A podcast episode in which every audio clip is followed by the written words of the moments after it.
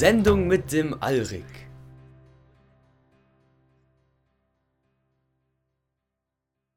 Niemand fordert uns ungestraft heraus. Wir sind angetreten, die Grenze zu schützen, den König und unsere eigene Haut.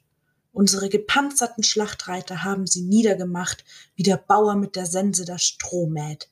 Wir haben sie aufgescheucht, wie der wütende Ochse das verschreckte Federvieh. Jawohl, zwei zu eins soll ihre Übermacht gewesen sein? Lächerlich. Verdammte Feiglinge sind das. Schießen lieber aus der Ferne mit ihren heimtückischen Langbögen, diesen elenden Elfenwaffen. Hatten uns aber trotzdem nicht viel entgegenzusetzen, denn wir sind klingenden Stahl und wehrhaftes Leder gewöhnt.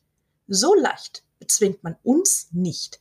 Selbst ohne mein wackeres Streitross ist dem Geschmeiß noch beizukommen. Solange deren Hexenweiber mich nicht verfluchen, schlage ich noch jedem der elenden Nostriaken den Schädel ein. Scheiß auf ihre Pfeile. Sumos Macht ist mit mir. Mein Knappe hat mir den Andergaster gereicht und dann habe ich aufgeräumt mit diesem Abschaum.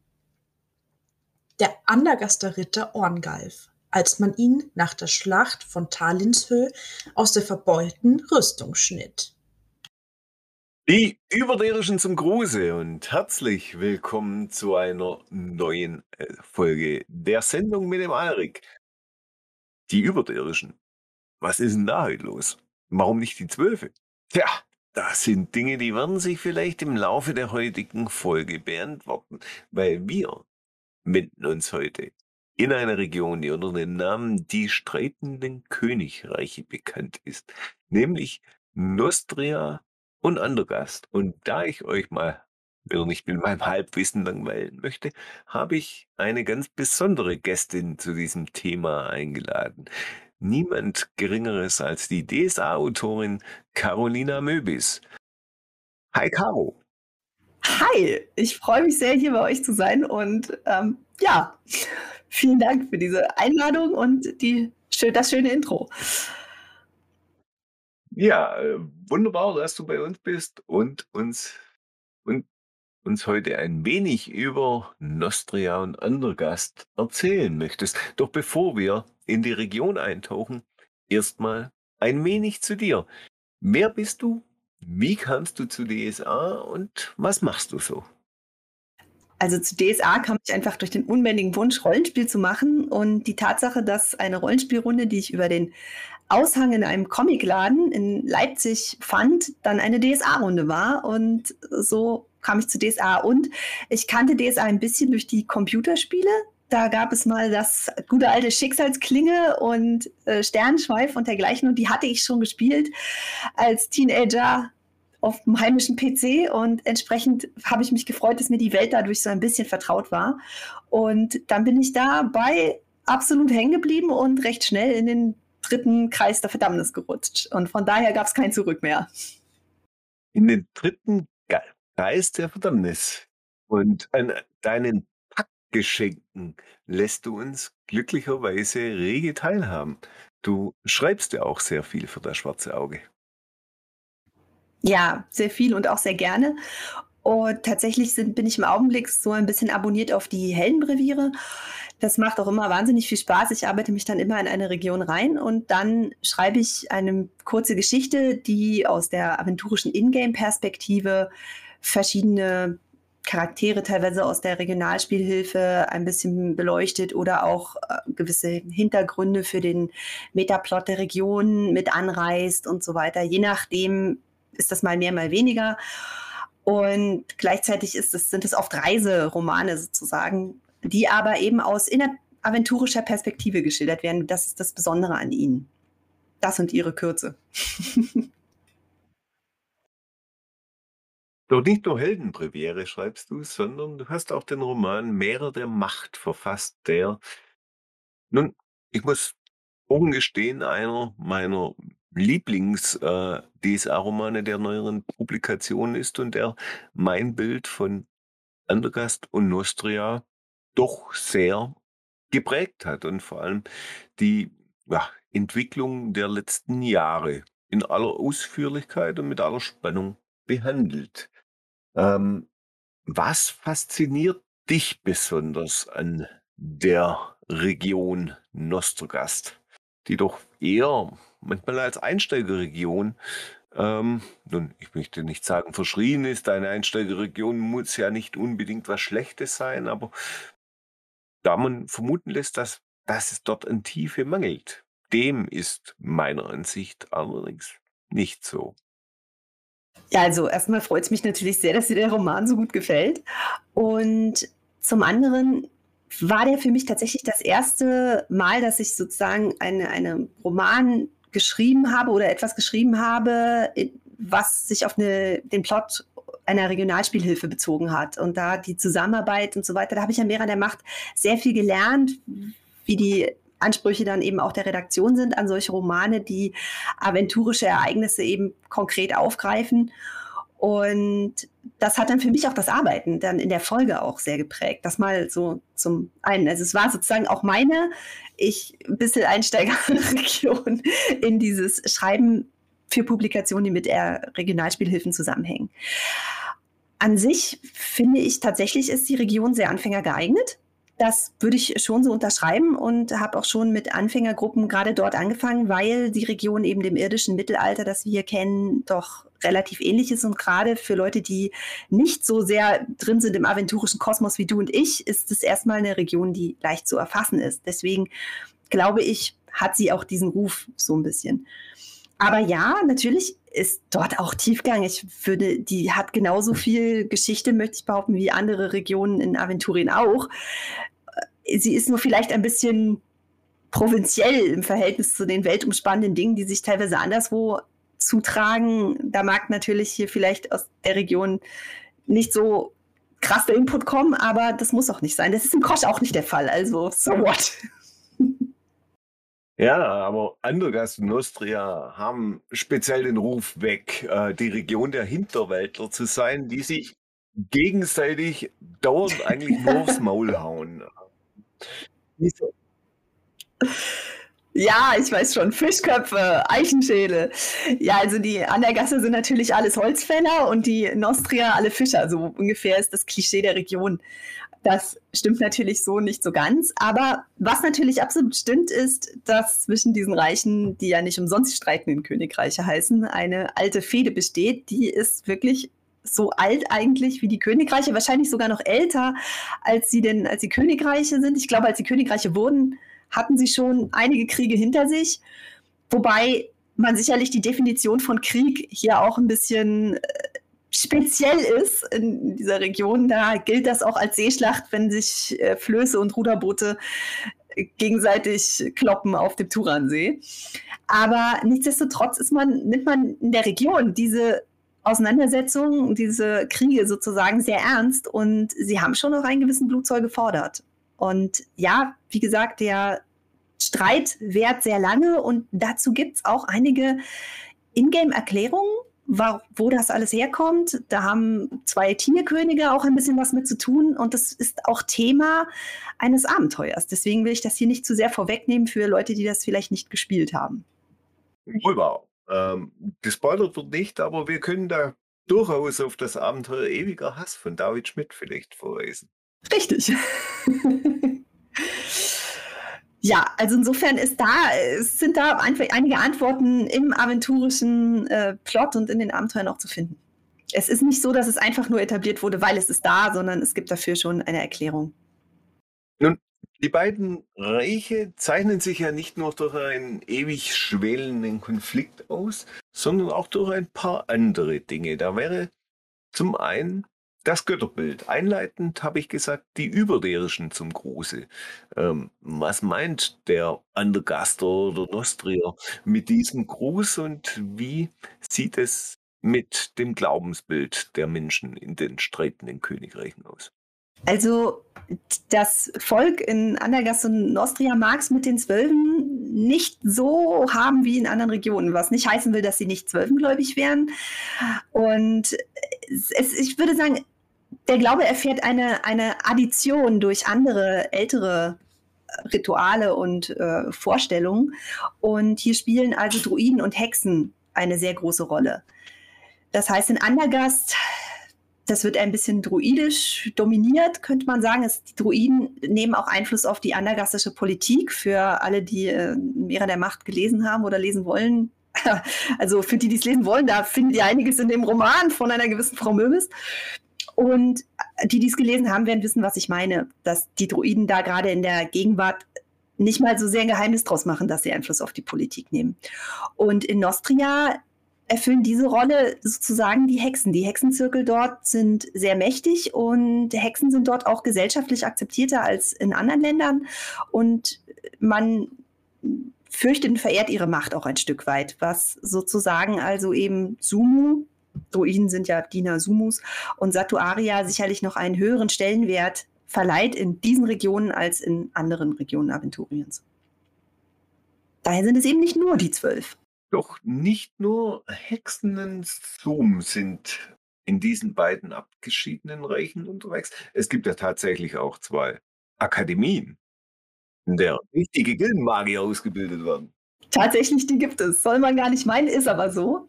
Das wäre einmal das Kampfseminar Andergast, das der Grauen Gilde angehört, und die Schule von Licht und Dunkelheit in äh, Nostria äh, die der Weißen Gilde angehört, meine ich.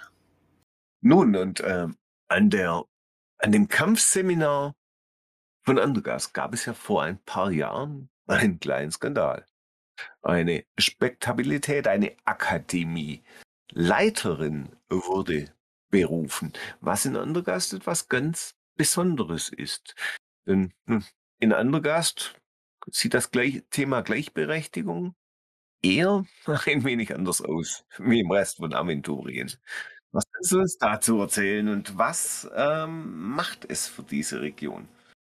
Ja, also Andergast ist tatsächlich sehr streng patriarchal regiert und auch gesellschaftlich entsprechend so geordnet.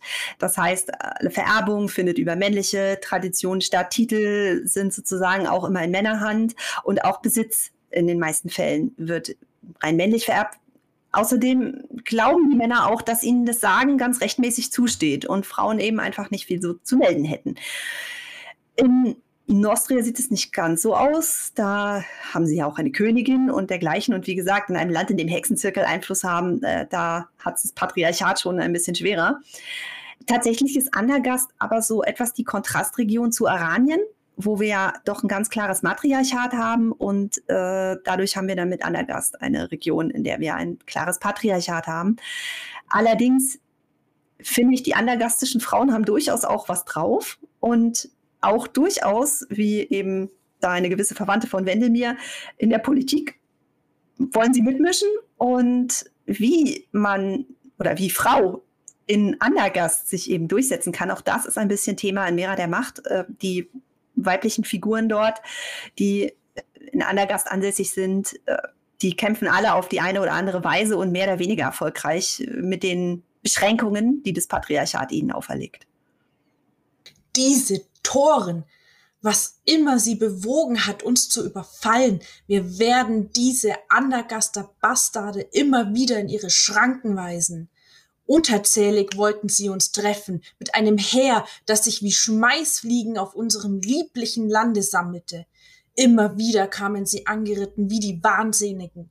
Unser Fußvolk hat den ersten Zusammenstoß nur schlecht überstanden, dank ihrer elenden Kavallerie. Aber dann schossen wir Pfeil um Pfeil einen der ihren vom Pferd, bevor sie sich zu unseren Schützen durchschlagen konnten. Auf ihren schweren Schlachtrössern waren sie langsam und ein einfaches Ziel dazu. Wir konnten uns sogar Zeit nehmen, die farbenfrohsten Wappen auszusuchen, die wir fällen wollten. Und die immer mit ihren lächerlichen Helmen.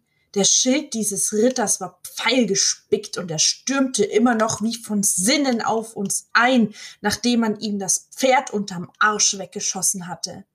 Dieser Saubeutel musste meinen Stahl kosten. Mein Knappe hat mir den Nostrianer gereicht und dann habe ich aufgeräumt mit diesem Abschaum. Die nostrische Ritterin Erewin, als man sie nach der Schlacht von Tarlinshöhe aus der verbeulten Rüstung schnitt. In den letzten Jahren kam ja einiges an Bewegung in die Königshäuser der beiden Nationen. In Nostria war es die blaue Keuche, in Andergast mal sein Horasier. Was hat den nachhaltigeren Schaden verursacht? Oder ist gar etwas mit Fortschritt abzusehen? Also der, der Schaden der blauen Keuche in äh, Nostria ist ja durchaus ein sehr klarer. Es hat einen Großteil der Königsfamilie auch erwischt und diesem Umstand verdanken wir letzten Endes, dass in Nostria jetzt eine Magierin äh, regiert, die ansonsten wahrscheinlich gar nicht keine Chancen auf den Thron gehabt hätte und die auch darauf zu Beginn ihrer Regentschaft nicht vorbereitet war. Auch das war ein bisschen Thema in Mera der Macht, dass Jolande sich in diesem Roman dann eben auch lernt, in ihre Rolle als Königin zurechtzufinden. Und was äh, den Horasia auf dem Thron in Andergast betrifft, nun ja, es war tatsächlich, glaube ich, auch sogar in-game so gedacht, dass bestimmte Kräfte, bestimmte politische Richtungen, sagen wir mal weniger traditionelle Leute sich erhofft haben, dass Effadan da einen neuen frischen Wind reinbringt und ein paar Dinge ändert. Und er hat es in gewissem Rahmen auch versucht, aber er hatte auch gegen, sich gegenüber eine massive Schicht von traditionellen andergastischen Adligen, die gesagt haben, wieso, das haben wir schon immer so gemacht. Und letzten Endes hat er sich ja auch nicht durchsetzen können. Also auf, auf sehr klare Art eben leider nicht, denn ihm ist ja Wendelmir ein Zornbold wieder auf den Thron gefolgt. Haben wir das eigentlich dir zu verdanken, dass in Andergast endlich wieder ein ordentlicher Zornbold auf dem Thron sitzt? Tatsächlich nein, sondern das war ein, ein, Wunsch der Redaktion. Das war eines der Hauptanliegen von Vera der Macht, eben diesen Wechsel der Regentschaft zu erklären und dem Ganzen noch etwas mehr Tiefe zu verleihen über einen reinen Bericht, äh, den man in irgendeiner RSH geschrieben hätte, hinaus. Und also insgesamt ging es in Mera der Macht darum, dass die beiden neuen Regenten der Region vorgestellt werden, dass sie fassbar werden, greifbar und ja, und ihre Geschichte, so ein, ihr Weg zum Thron sozusagen dargestellt wird. Und der war bei Wendelmir deutlich brutaler als bei Jolande, das kann man schon so sagen. Und der hat auch eine ganz andere Politik gemacht als sein Vorgänger. Gut, Wendelmir ist da ein ausgesprochener Sympathieträger. Absolut, alle lieben den, oder? Also ich meine, beliebtester NSC der Region, also was, was sozusagen. ähm, ja. Wo wir gerade beim Adel sind, ähm, wie sieht es denn mit den Adelstrukturen in beiden Königreichen aus? Auf der einen Seite recht flach, auf der anderen Seite mit sehr pompösen Titeln versehen. Ich nehme an, du spielst da jetzt ein bisschen auf die Bombasten an, deren Name, also Bombasten, schon sehr bombastisch klingt. Und ja, ein Andergast mag es nur um Baronien gehen und größtenteils, aber man nimmt sich da sehr ernst. Und im Endeffekt kannst du auch in Andergast einen wundervollen Intrigenplot machen. Und, äh, oder auch in Nostria, das geht alles. Ich der Gegenstand von, äh, einer der Gegenstände, der in Mera der Macht behandelt wird, ist ja auch die Bombastenfehde, die sich in äh, Nostria dann zugetragen hat. Und da, das war, ging sehr dramatisch zu. Also da wurden Leute aufgeknüpft. Ne? Also das äh, hat ganz große politische Eklats gezogen. Die kann man auch in so einer kleinen Region machen, selbst wenn man vielleicht im Horasreich oder im großen Gareth davon nicht so viel Notiz nimmt. Ist es für die Region sehr bedeutend. Und ich glaube, das ist das, was die Region als, als Spielfeld für Pen and Paper und auch fürs Laub ganz interessant macht, dass eben, ja, nicht alles gleich weltumwälzende Dinge in Bewegung setzen muss, sondern dass man in den kleinen, beschaulichen Reichen doch einiges an Optionen hat, ohne gleich alles auf links krempeln zu müssen. Ganz genau würde ich auch so unterschreiben. Du kannst dir da sicherlich auch einiges ausdenken, deine eigenen Plots spinnen, ohne dass du befürchten musst, krass mit dem aventurischen Metaplot zu kollidieren und dergleichen. Und wie jetzt auch äh, ein gewisses Abenteuer um die Jobauner Hochzeit gezeigt hat, es ist aktuell immer noch da. Also es gibt diese ganzen, also äh, es ist eine konfliktreiche Region tatsächlich und man kann da einiges draus machen, selbst wenn es eben eher regionale Ebene ist. Und trotzdem immer diesen Hinter Hinterwäldler-Charme und ja. Also ich persönlich liebe die Region wirklich und auch einer meiner oder mein erster Laubcharakter überhaupt, äh, stammt, den ich heute noch bespiele, stammt aus der Region. Ähm, welches der beiden Königreiche ist dir besonders ans Herz gewachsen? Bist du Team Andergast oder Team Nostria? Also schon Team Andergast. Doch, doch.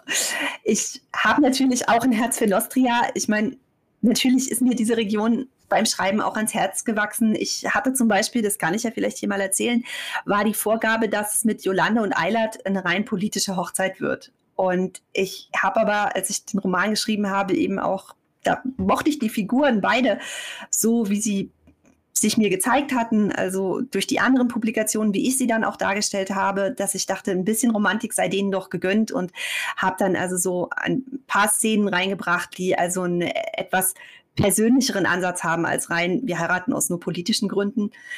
Ich denke, ich habe es auch nicht zu sehr romantifiziert, aber eben ein bisschen. Und das waren dann schon so Dinge, wo ich gemerkt habe, dass mir auch der Plot, der Nostria spielt, wichtig ist und ja, ich damit auch verbunden bin, aber ich gebe zu, dass die Figur von Wendemir natürlich Mera der Macht schon auch stark dominiert. Und äh, ja, Wendemir ist halt schon irgendwie mein Liebling. Und auch das Geplänkel innerhalb seiner Familie. Also das hat schon viel Spaß gemacht, das muss ich sagen, ja. Und ich glaube, es macht auch vieles aus, dass die Andergaster einfach die Eigenschädel sind und die Nostria, also in meiner Wahrnehmung zumindest so eine kleine Spur moderner wie ihre Nachbarn unterwegs. Ja, die sind. ja, ich, ich sehe es ähnlich. Ich würde auch sagen, die Nostria sind vielleicht ein bisschen mehr weltoffen. Und vielleicht ist es gerade diese Diskrepanz. Wir leben in einer doch sehr weltoffenen, globalisierten Welt, äh, dass man dann so eine Region hat mit Leuten, die echt sich nichts für nichts interessieren, was nicht fünf Dörfer, also was sich fünf Dörfer weiter abspielt und kann dann manchmal irgendwie auf eine gewisse Art ein bisschen nostalgisch und erfrischend sein. Das ist es vielleicht. Ähm, das ist nicht ganz rational, denke ich. ja, gerade im Charakterspiel gibt es sehr viel, wenn man, wenn man einfach so einen typischen Hintlerweltler bespielen. Ja, man kann, man, man kann halt auch mal, ich hatte das auch in Bera der Macht zum Beispiel, dass ich dann überlegt habe mit dem Söldner Helmbrecht, stellt sich mir die Frage, kann der überhaupt lesen? Ist das eigentlich realistisch, dass der das kann, so wie der aufgewachsen ist und solche Sachen? Weil wir haben ja auch in Aventurien natürlich eine hohe Quote an belesenen Helden. Und es ist aber auch dann vielleicht ganz lustig, wenn man mal jemand darstellt oder im Rollenspiel einen Helden spielt, der das vielleicht nicht kann und dann sich auch mit diesen Schwierigkeiten auseinanderzusetzen oder überhaupt mit, ähm, ich spiele auch ganz gerne ans Werk, das ist dann auch meistens nicht der intellektuellste Charakter. Also insofern äh, bin ich da auf jeden Fall da dabei, dass man nicht immer gut, ich habe auch Hesinde Geweihten schon gerne gespielt. Also es kommt, kommt einfach drauf an. Ich liebe die Bandbreite, die einem DSA da bietet. Und das ist doch auch das Schöne äh, am Hobby, sei es im Laub oder am Spieltisch. Man kann der sein oder diejenige sein, wo man gerade will.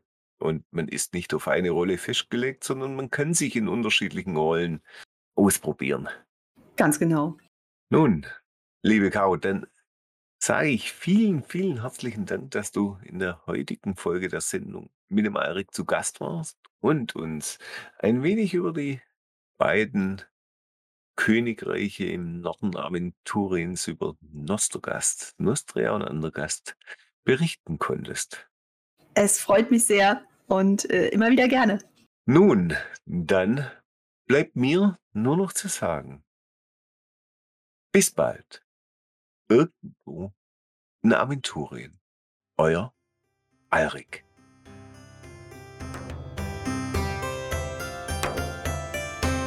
Das war die Sendung mit dem Alrik.